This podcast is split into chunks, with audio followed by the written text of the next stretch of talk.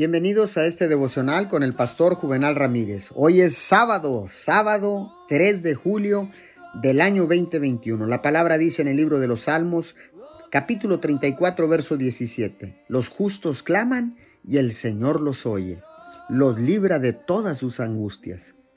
Debido a que el mundo en el que vivimos está roto y lleno de pecado, enfrentaremos problemas mientras caminemos por la vida. Pero no se desanime Jesús nos dio una gran promesa. Él dijo que cuando nos enfrentemos a problemas en la vida, que nos animemos porque Él ha venido al mundo.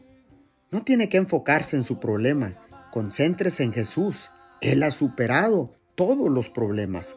La batalla ya ha sido ganada y todo lo que necesitamos hacer es dar pasos de fe y obediencia dándonos cuenta de que cada paso nos está conduciendo cada vez más cerca de experimentar la victoria que ya es nuestra en el nombre de Jesús.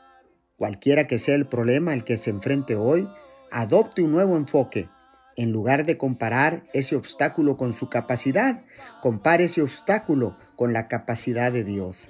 Gracias Señor, porque sé ahora que los problemas pueden parecer más grandes que tú, pero no es más grande el problema que nuestro Padre Dios.